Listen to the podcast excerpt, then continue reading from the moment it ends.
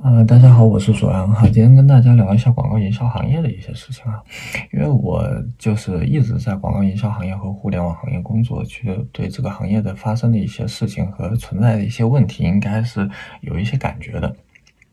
所以今天就跟大家聊一聊，呃，其实近几年就是，呃，不只是近几年了，很多年来一直有这种什么 “four a 已死”啊，广告营销行业完了的这这一类的说法，嗯，在行业里不断的流传哈，但是。从某种角度上来说，这些说法确实是对的，呃，因为广告营销行业确实是呃存在了很大的问题和冲击。当然，这个问题有有内因和外因哈。外因就是这个外部的一些营销环境变化的非常快，比如说数字化呀，比如说平台的一些崛起啊，这些都很复杂。但是内因呢，就是这个广告营销行业呢自己呃本身也出现了一些问题。我们今天就来聊一下这个它本身出现。的一些问题，因为我在进入这个广告营销行业这一个行业以后呢，就一直有一有一个困惑，就是广告营销行业为什么呃嗯没有存在一个非常具有代表性的一些公司哈？呃，我们今天呃聊到这个广告公司，可能还是会想起，比如说奥美啊、呃杨石啊，就这一类的传统的国际 4A 公司。但是呢，呃，如果我们观察这些公司的市场表现，或者说案例表现的话，其实我们已经发现，呃呃，我们在朋友圈嗯看到的一些刷屏案例呢，已经呃嗯很少会是这一类的传统 4A 公司呃做出来的。这肯定就是说明这些 4A 公司的一些竞争力，或或者说它的一些某些方面的能力已经下滑了，或者说是嗯跟不上这个时代了。嗯，但是呢，嗯，广告营销行业呢，它属于一个这个商业服务行业嘛，我们其实可以对比，嗯，其他的一些商业服务的呃公司，比如说我们说到这个会计服务，就会想到这个会计师事务所，然后就想到四大，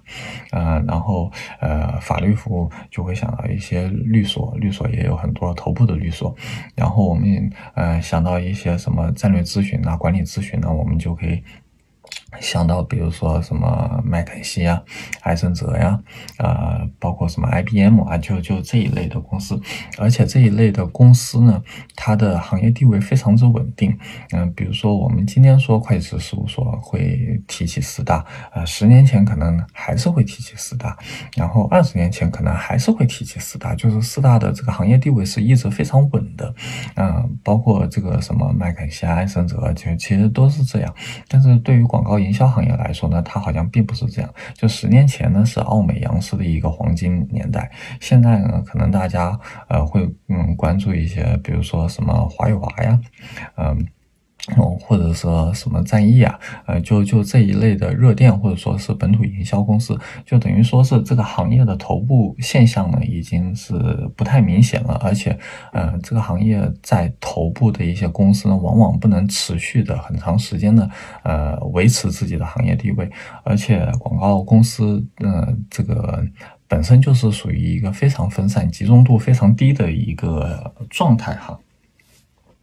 所以它它肯定是会有自身这个行业内在的一些问题出现了，所以才导致这个这个广告行业出现了这一个呃集中度低，呃头部效应不明显，呃然后这个嗯头部公司变动非常频繁的这种现象哈。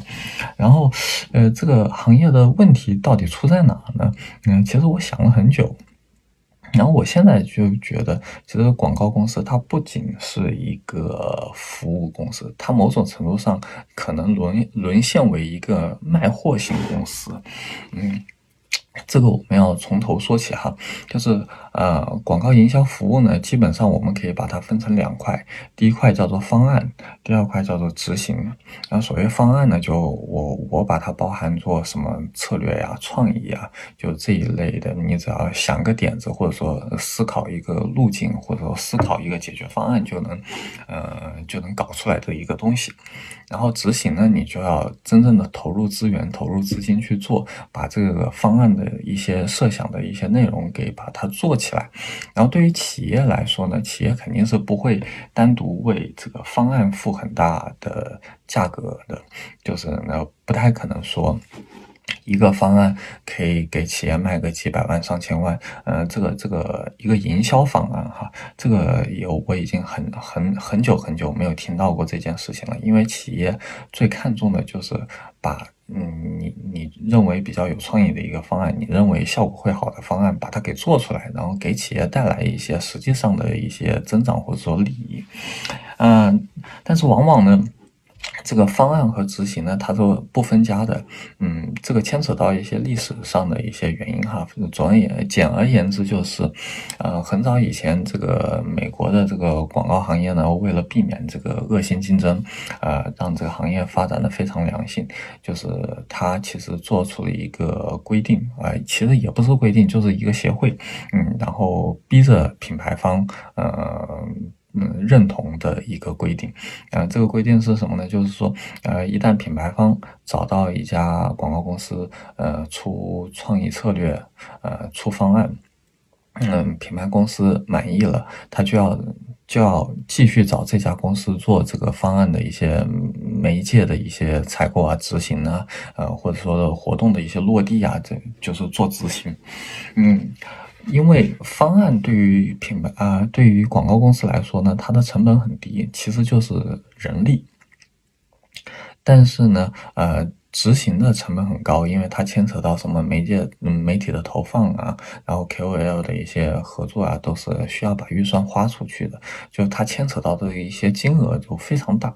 嗯，所以呢，基本上对于广告公司来说呢，呃，方案是不赚钱的，赚钱的是在呃执行这一块。呃，赚的呢，其实基本上也可以理解为是赚差价。嗯，但是执行这块的有一个问题呢，就是它牵扯到很大量的呃。嗯，企业的一些市场预算，嗯，大家都知道，一牵扯到预算这个问题，就会变得特别利益复杂起来。嗯，它不像是这个会计师事务所、律师事务所，包括一些战略咨咨询公司，嗯，它其实是不太牵扯到是一个执行的，它就是提供一一个专业服务。但是这个专业服务，呃，能够怎样的去落地？呃，其实这些商业服务公司是。不太会去 care 的，嗯，但是这个广告公司就不一样，这就出现了一些呃利益上的不统一哈，嗯，这个就会带来很多问题，就呃呃带来的一个主要问题呢，就是各个利益方呃其实之间不太具有信任感，嗯，就是会有很多利益上的一些呃博弈，嗯。呃，主要就是两个方面。第一个，呃，第一点呢，就是那个品牌方的高层呢和市场部之间可能会存在不信任关系，因为高层会天然的会想是市场部为什么要选择这家广告公司，不选择另外一家广告公司？是不是市场部的负责人跟这家广告公司的这个之间有一些利益输送的一些关系？其实这个事情呢，在这个整个广告营销行业非常非常普遍。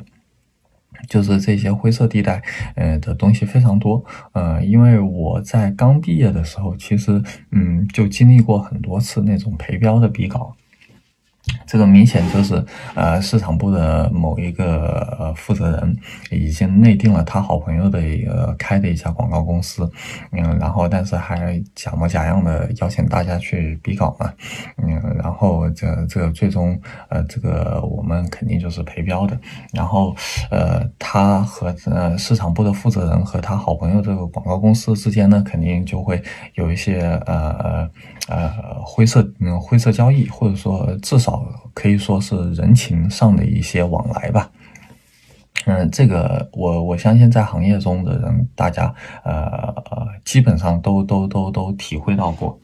嗯，这是一点哈，就是所以说市场部和这个企业的老板之间呢，他就会天然存在这种利益上的不信任感，嗯。呃，然后第二点呢，是市场部和广告公司之间呢也会存在一一些不信任感，因为广告公司它的方案中需要推荐资源嘛，然后它的执行是需要呃进行它的推荐资源的一些投放，那市场部也会想。广告公司为什么推荐这些资源，不不推荐另外一些资源？呃，为什么？因为呃，建议我们跟这个这个 IP 去合作，为什么不建议我们跟另外的 IP 去合作？这其中，嗯，当然也会有一些专业上的一些因素，但是很很多的时候是它其实是说不太清楚的，这就会导致，呃，市场部也会怀疑这个广告公司是不是因为跟资源方。关系很好，或者说有一些利益往来，所以才推荐他。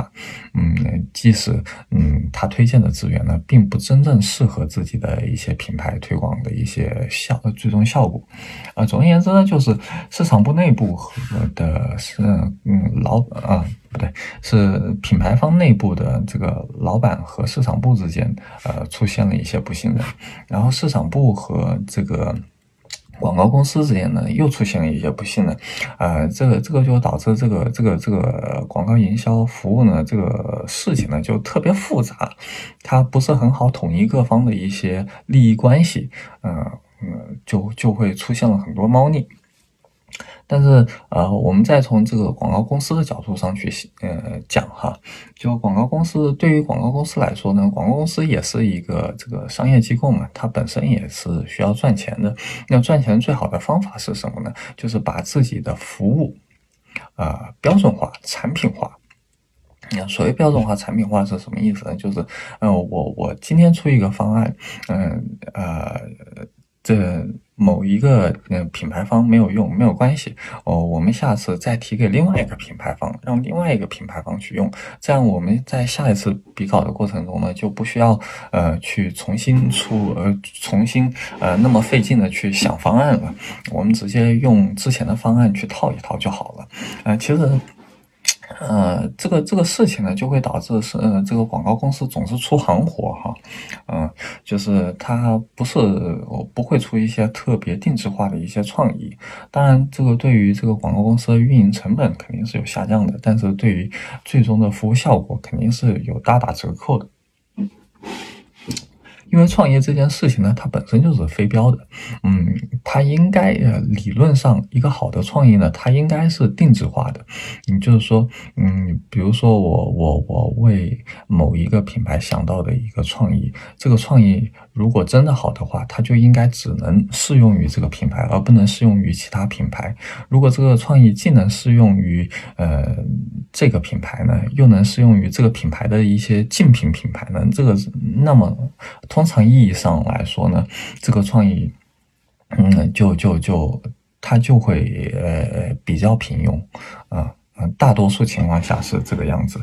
嗯嗯，也就是因为这个创意的独特性呢，导致每一次我们想创意呢，都会花很大的成本，呃，主要是时间成本和人力成本哈。那广告公司肯定就是。呃，想把方案标准化，标准化以后呢，就会出现了呃几个问题。